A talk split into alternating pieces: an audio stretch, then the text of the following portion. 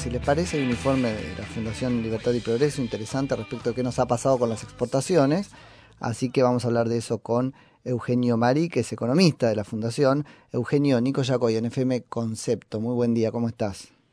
Muy buen día, todo bien. Bueno, me alegro mucho. Todo en orden, por suerte, acá queriendo conocer un poco el detalle de esto que han estudiado y que tiene que ver con el, ritmo de las eh, exportaciones, ¿no? Sí, tal cual. Eh, en ese sentido, bueno, como eh, ustedes sabrán, ayer el INDEC realizó la última publicación de intercambio comercial donde otra vez vemos caída de las exportaciones. Ya acumulamos seis meses consecutivos de caída, es una racha hmm. bastante negativa que no se veía desde 2015.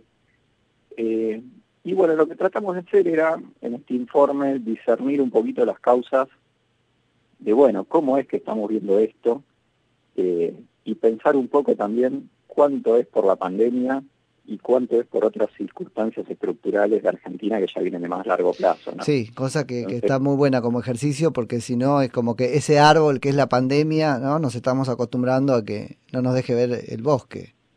Sí, exactamente como vos decís. Este, hoy parece que todo es la pandemia y la realidad es que hay problemas que son estructurales en Argentina y las exportaciones no, no son excepción. ¿no? Si vemos la última década, eh, de 114 meses, 61 tuvieron de caída de exportaciones, estamos hablando eh, 55% de los meses, entonces la verdad es que solo 6 podemos decir que son en una circunstancia de pandemia. Entonces, si solo seis meses de 61 de caída son pandemia, tenemos que empezar a mirar otras cosas, ¿no? Sí. Este, y ahí, bueno. Uno es como que ha visto que la pandemia lo que hizo en todos los ámbitos es acelerar tendencias inerciales de la Argentina. No, no sé si ha modificado sustancialmente cosas, las ha agravado en todo caso, ¿no? Sí, yo ahí coincido. A ver, lo que pasó con la pandemia es que agarró un, país, una economía con muchísimas vulnerabilidades y debilidades y eh, nada, como cualquier cosa que está atada con alambre, cuando vos la sacudís un poco, eh, se empieza a caer. Hmm. Este, entonces vos fijate, también es interesante ver, en el caso de las exportaciones, la pandemia, ¿dónde fueron más afectadas? Y los sectores más afectados son los que eh, uno normalmente dice son los que tienen más problemas de competitividad. Claro. Este, ahí en ese sentido, si uno ve, por ejemplo, eh, por dar un ejemplo concreto, ¿no? La soja tuvo caídas más eh, leves que las que pudo tener, por ejemplo, la industria. Claro. Este, los que menos raíces tenían para, para este, soportar el temporal, digamos. Claro, exactamente. Y encima, no hay que olvidarnos que nosotros venimos de una circunstancia en la cual, eh, de vuelta, mezclamos un discurso hmm. pro-exportador con medidas anti-exportadoras. Bueno, totalmente. En los últimos años nosotros le dimos eh, un golpe durísimo a las exportaciones que fue poniendo derechos de exportación y ampliando derechos de exportación. Este, en este sentido, también un comentario. Argentina es ejemplo único en el mundo de derechos de exportación sobre los servicios también. Claro. O sea, ni siquiera es que ya los aplicamos sobre los bienes, o sea, sobre la industria, el campo. No, sino que a los servicios también, los de alto valor agregado. No, es que es una tendencia, ¿no? Ya están mirando ahí donde se genera un maldito mango para ir y quedarse con parte de él. Sí, exactamente. A ver, en ese sentido, eh, los servicios venían siendo uno de los pocos sectores que estaba generando empleo privado registrado. Y, bueno, como vos decís, ah, le va bien, bueno, este es el lugar del que podemos chupar algún tipo de recurso. Eh, y bueno, ¿cuál va a ser el resultado? Y, lo que vimos. Este, en el caso de las exportaciones fue caída. Bueno, si seguimos castigando, vamos a ver más caída todavía. Si fuera solo por la pandemia, el problema se reduciría más o menos a no me compran, ¿no es cierto? Porque bueno, todo, todo el mundo está sufriendo el mismo drama, no me compran, pero ese no es nuestro mayor problema.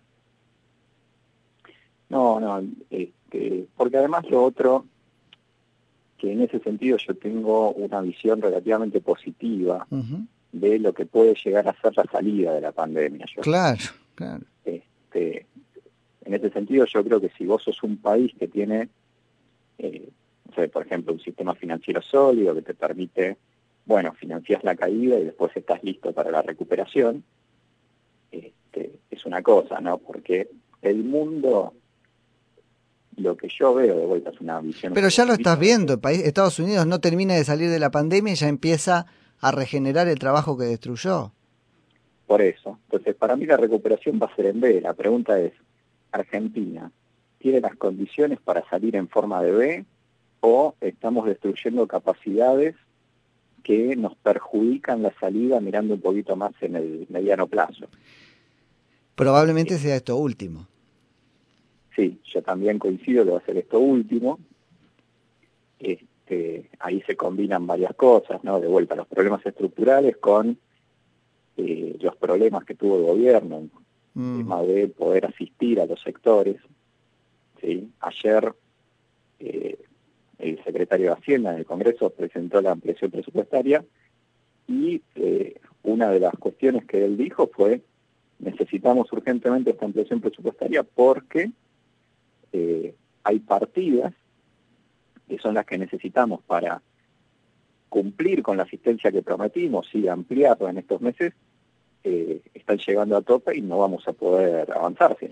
Bueno, a ver, vos, marcabas esto de que son problemas estructurales, yo lo suelo poner en el lugar de, es la única mochila que tenemos para sacar recursos, ¿no? En, en términos conceptuales, todas las herramientas son martillo y son las mismas herramientas que vamos a tener para salir de la crisis, con lo cual cuando la pandemia más o menos sea ah, superada en el mundo, nosotros vamos a, seguir martillando con el mismo martillo que es como darnos en el pie.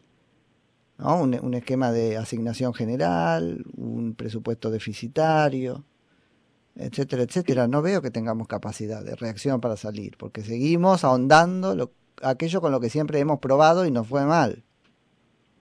Eh, sí, coincido. Además, eh, ahora tenemos que agregar que eh, todo esto va a estar financiado con una brutal emisión, con lo cual... Bueno, ahí tenés. Este, también en ese sentido va a ser todo un desafío hacia adelante, ¿no? Porque, perfecto, hoy eh, le pedimos al Banco Central unos... bueno, la ampliación presupuestaria es un billón de pesos, lo que debería dar el Banco Central, eh, pero el problema es, bueno, listo, perfecto, en enero del año que viene, ¿qué hacemos? Sí. Entonces, eh, en ese sentido, sí, yo coincido que es preocupante que no termina de aparecer una estrategia eh, de recuperación que hable de problemas de, fondo, ¿no? Este, más que asistencia de emergencia, todavía no termina de aparecer nada. No, totalmente. En circuló un rumor de que el gobierno bajaría derecho de exportación a la industria. Hmm. Eh, pero de vuelta, estamos todos en el terreno de la especulación y rumores, medidas concretas no. Pero además es a la industria, con lo cual prepárate porque va a aumentarle la exportación al campo para subsidiar lo que le bajó a la industria. Es una cosa tan artificial siempre, que el, el resultado a nivel sistémico sigue siendo malo. Totalmente. Bueno, y eso también me lleva, está bueno que lo menciones, a hablar de que eh, en el gobierno falta el ministro de Economía. Claro. O sea, no, no hay nadie que tenga una visión integral eh, del sistema económico en su conjunto. Hmm. Entonces son básicamente, por o por lo menos como lo veo yo, son acciones discrecionales que van apareciendo. Entonces... El presidente debería tener esa visión y después ya no importaría en, cuántos ministros tiene compartimentada el área. Pero el problema es que no hay visión de sistema, ¿no? de programa.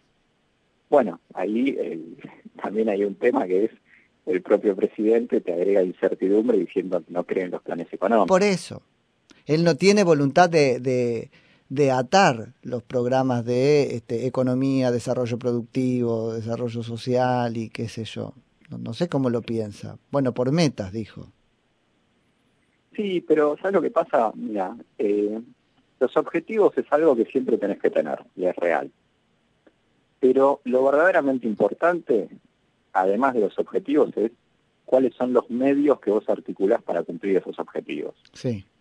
ejemplo, Argentina en los últimos años se cansó de hablar de las exportaciones, de lo importante que eran, de la restricción externa, ¿sí? y incluso se lanzaron planes para promover las exportaciones. Pero al mismo tiempo que pasaba todo eso, se ponían derechos de exportación. Claro. Entonces, justamente, es lo que decís, esta falta de visión sistémica te lleva a estas inconsistencias que son brutales. Sí. Ahora, tener estas inconsistencias brutales no es gratuito, porque el resultado que vos alcanzás se te aleja diametralmente de la meta que vos ponés. En el caso de las exportaciones, bueno, lo que hablábamos, vos te pones objetivos de crecimiento exportador y lo único que haces es destruir exportaciones y destruir empresas exportadoras. Sí. Ahora, Eugenio, es para otra charla, pero ya el gobierno empieza, encabeza el ministro de Desarrollo Social, Daniel Arroyo, a este, despuntar la idea de que el proyecto que tiene, si tiene alguno, es aumentar los subsidios, este, a contracara de un trabajo improductivo, que será no sé qué, pintar veredas, con lo cual es el déficit estructural y seguir esquilmando a los sectores de siempre, pero que ya no tienen más para pagar. Lo vamos a, acentuar la inviabilidad del sistema. Eh, sí, ahí, a ver, me parece que lo que está pasando es hijo de eh, la falta de, estrategia, ¿no? Lo que hablábamos antes. Si vos sos, si vos no tenés un norte que te guíe en el accionar, vos lo que básicamente te pasás el día apagando incendios. Claro.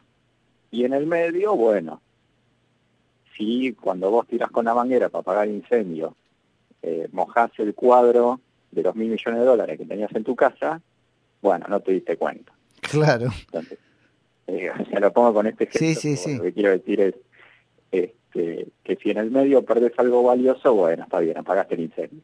Entonces, de vuelta, esa falta de esta visión sistémica que lo que hace es y bueno, está bien, vamos atajando los penales a medida que van surgiendo. Acá es un poquito peor, yo te diría, porque hay que agregar algún matiz de tipo, decirle al bombero, apaga por ahí, total, yo odio el que pintó ese cuadro y este cuadro, qué sé yo, ¿viste?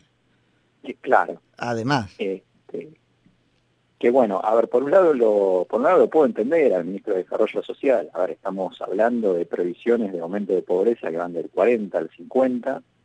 Entonces yo entiendo que él en su agenda eh, priorice asistencia. Este, de vuelta, lo preocupante es que no hay nadie que esté equilibrando los diferentes objetivos no, no, las áreas eh, después de ese paso, Eugenio, no salimos nunca más. Y ellos logran infectar, decimos nosotros acá, ¿no? Es decir, este, hacer vivir del IFE a este, un estamento más que el que actualmente vive de la asignación universal. Bueno, cambia la relación de fuerzas sociales, no salimos nunca más. Sí, a ver, ahí este, la verdad que sí, eh, yo ya no sé cuánto es eh, conspiración y cuánto es eh, accidente. Tal cual, esto del plan uno no sabe si no lo tienen, ¿viste? No, no, tal cual. lo que sí uno puede decir es que lo que estamos haciendo y que venimos haciendo ya desde hace varios años no trae resultados mejor dicho, no trae resultados positivos. Y no trae resultados positivos para algunos, ¿eh? porque hay otros que sí tienen resultados claramente, Claramente. Ellos están carcomiendo desde abajo al sector que podemos llamar medio, que ya está muy pauperizado en la Argentina, y lo llamamos medio un poco porque es lo que tenemos en el medio, ¿no?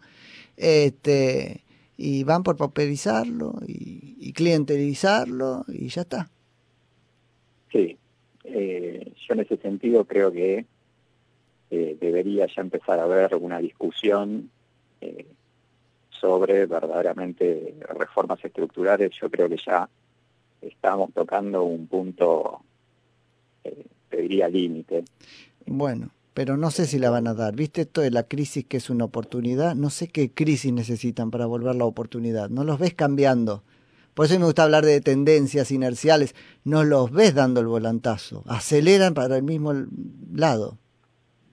Eh, sí, eh, de vuelta. Yo creo que es parte de falta de una estrategia de más largo plazo, ¿sí?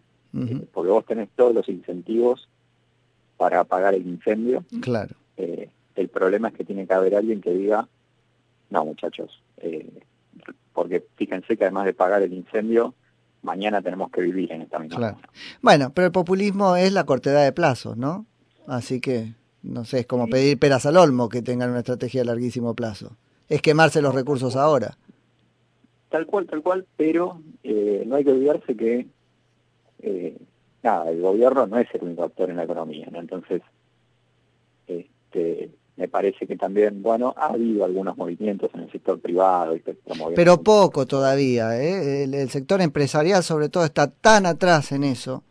Algunos grandes han intentado ahora plantar bandera con algunos conceptos, pero más bien están preocupados en cómo negocian con el gobierno que no lo joda y a nivel conceptual no, no, no nos están contando fuerte algunos cambios que hay que hacer. y De que está, está faltando, obviamente, y por eso es que el gobierno sigue con una agenda que es la que estamos hablando.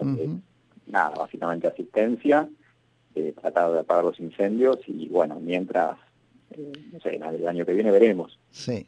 Em, lo interesante ahí es que, es interesante y es trágico, ¿no? Porque mientras todo esto pasa, eh, vamos acumulando costos y vamos perdiendo capacidades. ¿no? Total. Eh, hace poco, ayer, antes de ayer, salió un artículo, las empresas que se están yendo a Argentina. Sí. Eh, después, hace un par de semanas, la Asociación de Fabricantes de Autopartes publicó el listado de todas las autopartistas que cerraron o cesaron operaciones en Argentina, eran más de 200. Era, eh, como las aerolíneas. Sí, no aerolíneas argentinas, sino las, otras. No, pero Aerolíneas Argentinas lo aplaude.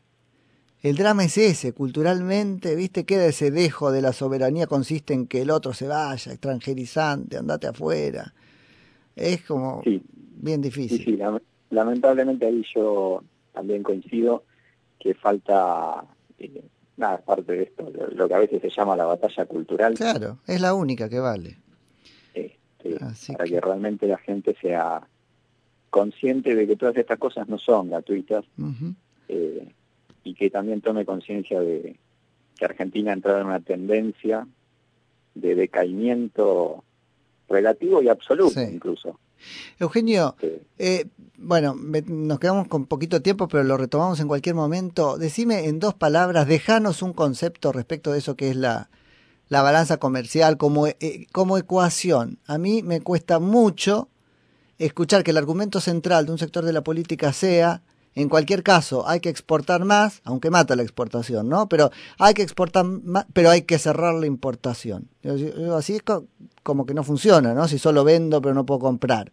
Contanos conceptualmente cómo está conectada una cosa con la otra y lo retomamos en otro momento. Bueno, eso es eh, la típica que dicen muchos políticos argentinos, pero es una falacia total. La realidad es que hoy en el mundo, si vos querés vender, tenés que comprar. Eh, hay una reciprocidad en la apertura de mercados y reglas de juego, y después hay una cuestión tecnológico-productiva, porque los que exportan utilizan insumos importados en su generalidad. Entonces, si vos matás de importación, le estás matando la competitividad exportadora de ese tipo. Claro. El, caso más obvio son las empresas de autopartes. Sí. Ayer hablábamos con una pyme que eh, te hace pastillas de freno que, en realidad después este, las importábamos en el auto que traíamos. Claro, exactamente. Eso es lo que se conoce como las cadenas globales de valor. Hmm. Entonces, si vos eh, a una autoparte le decís, mira, ese insumo que vos traes de Alemania no lo puedes traer más. A ese tipo le matas de exportación. Sí. Y ponele en el caso, porque viste que hablan de la sustitución de importación.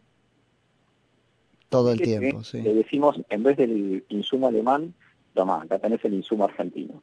Hmm. Bueno, hay muchos problemas que surgen ahí, porque el insumo alemán tal vez tiene una certificación, tiene determinados estándares de calidad, tiene determinadas cuestiones que no lo hacen sustituible.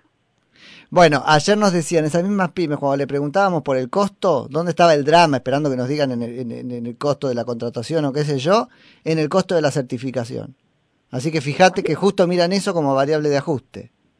Pero más bien, y la certificación, no solamente de tu producto, sino de los insumos que vos utilizás y del proceso productivo, es a su vez lo que miran las empresas eh, internacionales a las que vos les exportás, para decir si vos podés ser parte de, sus, eh, de sus proveedores o no. Si vos tenés una certificación, sí. Si no la tenés, no.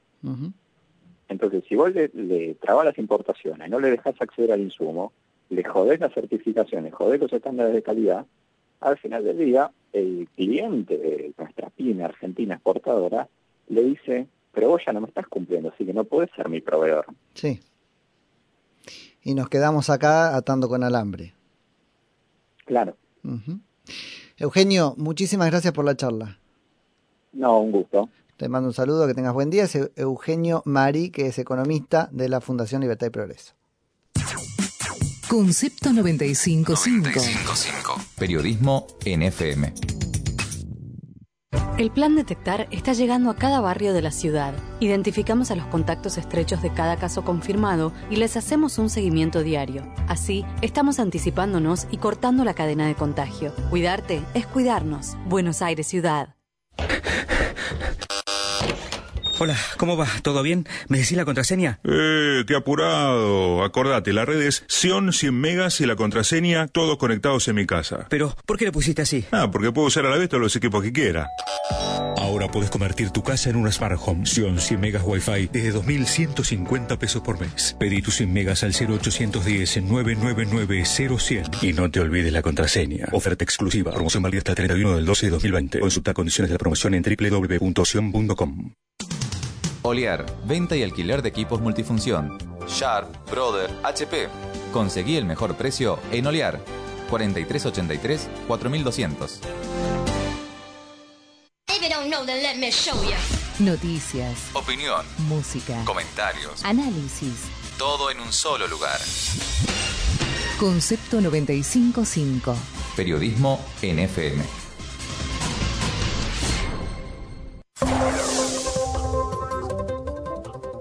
La hora 9.33 minutos, temperatura 3 grados una décima, humedad 79%. Este miércoles empieza la inscripción para la cuarta etapa del ATP, la ayuda salarial del Estado. Las empresas tendrán tiempo de completar el registro en la web de la FIP, ingresando con la clave fiscal hasta el 4 de agosto. Tras 130 días de cuarentena, el ministro de Salud bonaerense advirtió que el sistema sanitario podría colapsar en agosto. Daniel Goyán alertó que el número de contagios se aceleró nuevamente y planteó un escenario crítico para las próximas semanas. Por el aumento de contagios, solo tres provincias confirmaron que vuelven a las clases presenciales en agosto. Por ahora son San Juan, Santa Fe y Santiago del Estero. La aparición de nuevos casos de COVID-19 complicó el regreso en algunos distritos que ya exploran la posibilidad de retomar en septiembre. Inseguridad, en Marcos Paz mataron a un hombre en un intento de robo.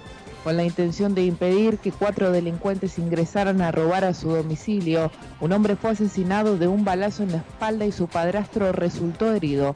Los delincuentes se dieron a la fuga y están siendo buscados intensamente. Tránsito con demoras en los accesos hacia la ciudad. Cielo despejado con neblina en la ciudad de Buenos Aires. Temperatura máxima para el día de hoy 14 grados. Calidad en la información. Y calidez en la música. En Concepto 955. Periodismo, Periodismo en FM. En FM. Carry on my wayward son. There'll be peace when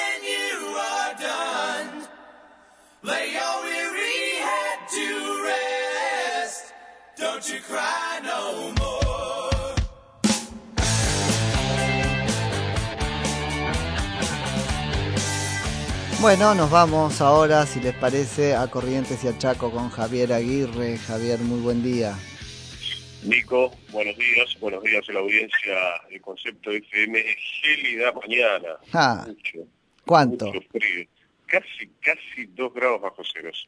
Ah, bueno, sos el que peor la tiene, ¿eh? de todos los que escuchamos. Un grado seis décimas marcó la temperatura la más baja en lo que va de este invierno en la ciudad de Resistencia, esto fue hoy muy temprano, alrededor de las 5 de la mañana, y ahora tenemos un grado hmm. de temperatura en la ciudad de las esculturas, en diferentes medios de comunicación, la gente enviando sus fotografías de la escarcha, como le dicen aquí en esta zona, ¿no? Eh, pero también, como se suele decir habitualmente en la zona del campo, eh, heló. Heló, claro, la helada. En gran, Ah. gran parte de- del campo y del monte, en realidad del monte chaqueño, ¿no? Un monte tan, tan agreste. Eh, esto, bueno, complica un poco más el tema de, de la pandemia en la provincia del Chaco. Hace minutos nada más el Ministerio de Salud Pública actualizó los datos. Tenemos 3.376 casos confirmados y 141 fallecimientos en la provincia del Chaco producto de eh, COVID-19. Y hay una declaración interesante del subsecretario de Promoción de la Salud del Chaco, el doctor Atilio Plitcha, advirtió que existe el riesgo de volver a reinfectarse de coronavirus por la pérdida de inmunología, de la memoria inmunológica. Mira, sí, se, sí, se está con eso. Sí, vos sabés que mm, esta, eh, hizo mucho hincapié el- este profesional en una conferencia de prensa dada ayer a la tarde, ya casi entrada la noche, porque se detectaron dos casos de eh, médicos, ¿no? Personal sanitario de salud que ya había tenido COVID-19, se había recuperado eh, y volvió a contagiarse. Oh, ¿no? qué tremendo. Sí, y otra vez el tema de los trabajadores de la salud, ¿no? Están Sí. expuestos, están expuestos. Eh, por eso es que mm, este funcionario en la conferencia de prensa que fue dada únicamente por este tema para volver a pedir a la gente que tome todos los recaudos este, necesarios. Claro, porque se sienten como con in- inmunizados, ¿no? Como con carta blanca. Yo puedo hacer este cual... Total, ya me contagié. Vos sabés que hay algo peor, Nico, lo que yo escucho en las conversaciones del día a día en la calle, A ver. como solemos decir los, periodistas. Eh, escucho que la gente dice, no, no, pero hay muchos casos que no, no, no pasa nada, dice, estamos todos contagiados. Mm. Esto que te lo digo así tan liviano de cuerpo lo escucho en la camisería, en la verdulería, en la calle, en un cenicero. Eh, dice, no, no, pero si, si hay muchos casos y no pasa nada. Así como diciendo, bueno, este, es como que hay, eh, nos podemos contagiar y seguimos haciendo nuestra vida este, común y corriente como Bueno. la veníamos haciendo. Ah, O sea que ya no solamente, porque acá lo que se nota es un poquito algo de eso, ¿no? Que es como que, total, no es grave, se le pierde respeto, en realidad miedo al virus y uno casi como que ve que hay gente que va al contagio para sacárselo de encima.